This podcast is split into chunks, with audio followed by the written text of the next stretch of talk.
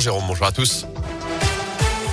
Et à la une, c'est l'autre affaire pour laquelle Nordal Lelandais sera jugé pendant trois semaines devant les assises de l'Isère à partir d'aujourd'hui. L'ancien militaire accusé de l'enlèvement et du meurtre de la petite Maëlys comparaît également pour des faits d'agression sexuelle commis sur deux de ses petites cousines âgées de 4 et 6 ans à l'époque. C'était en 2017. Il est également poursuivi pour l'enregistrement et la détention de vidéos pédopornographiques et des vidéos qui n'auraient sans doute jamais été retrouvées si les enquêteurs n'avaient pas fouillé son téléphone portable. Des investigations menées dans le cadre de l'enquête sur l'enlèvement de Maëlys.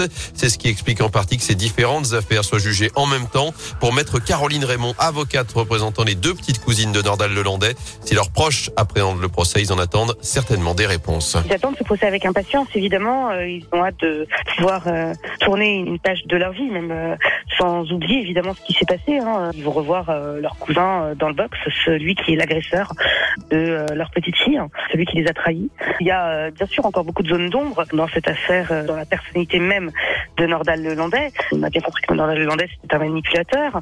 Il a reconnu, je précise, hein, concernant ses petites cousines, euh, qu'il souhaitera donner d'autres explications que le fait qu'il était sous emprise d'alcool et de cocaïne au moment des faits. À notre sens, Nordal Lelandais est bien évidemment plus un prédateur sexuel, compte tenu des actes commis sur ses cousines, euh, qu'un. Nordal Lelandais, on le rappelle, condamné l'an dernier à 20 ans de prison pour le meurtre du caporal Arthur Noyer. Son nouveau procès doit donc débuter à 10h tout à l'heure. Le public arrive déjà en ce moment devant le tribunal à Grenoble. Nos deux journalistes présents sur place vous feront vivre cette première journée d'audience sur Radioscoop, sur notre site internet radioscoop.com et sur l'appli Radioscoop. Dans l'actu également, ce grave accident de la route dans la Loire. Un couple et ses deux enfants ont été grièvement blessés hier dans une sortie de route à, entre Saint-Étienne-le-Mollard et Saint-Agathe-la-Boutresse dans le forêt. Leur voiture a fini sa course contre un arbre. Un choc extrêmement violent. Le papa de 36 ans, la maman de 30 ans et la fille de 11 ans ont été transportés à l'hôpital Nord-Saint en urgence absolue. De son côté, le petit garçon de 7 ans même dû être héliporté vers le CHU dans un état grave. Sur les routes, justement, soyez patients avec ces travaux prévus cette semaine sur les grands axes de la Loire, notamment le chantier de la Trémie de Firmini. La RN 88 sera donc fermée deux prochaines nuits de 20h30 à 5h30 en direction du Puy. Fermeture dans l'autre sens mercredi et jeudi soir.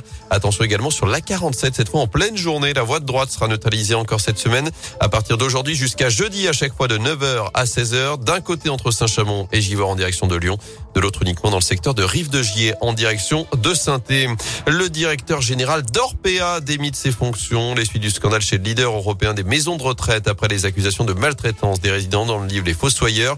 Les dirigeants du groupe avaient pourtant contesté ces accusations la semaine dernière. Le directeur général France est justement convoqué demain matin chez la ministre déléguée chargée de l'autonomie des personnes âgées, Brigitte Bourguignon. En foot, le piège s'est refermé. Les Verts sont éliminés de la Coupe de France, battus 1-0 hier soir par les amateurs de Bergerac en huitième de finale de la compétition. Des Stéphanois impuissants offensivement et qui ont fini par craquer à l'entame du dernier quart d'heure. C'est la première fois depuis 2014 que la SS se fait éliminer de la Coupe de France par une équipe de National 2, l'équivalent de la quatrième division. Un exploit en tout cas pour les Stéphanois de cette formation de Bergerac. Antoine Letiévan et Samir Bakir, titulaire hier, et qualifiés pour la première fois de leur carrière pour les quarts finales de cette Coupe de France. Le tirage au sort aura lieu ce soir et les affiches sont programmées dans une de jours. Du côté des Verts, c'est donc retour à l'opération maintien désormais avec la réception de Montpellier samedi à 17h dans le Chaudron. Un peu de renfort attendu d'ici là. Wabi Kazri va faire son retour de la Coupe d'Afrique des Nations après l'élimination de la Tunisie. Derrière, Eliakim Mangala devrait faire sa première apparition. Alors Kenzo Crivelli devrait s'engager aujourd'hui avec saint L'attaquant de 26 ans passé par Bordeaux, Bastia, Angers et Caen a résilié son contrat ce week-end avec Antalya Sport. Notez que le mercato se termine donc ce soir à 23h59.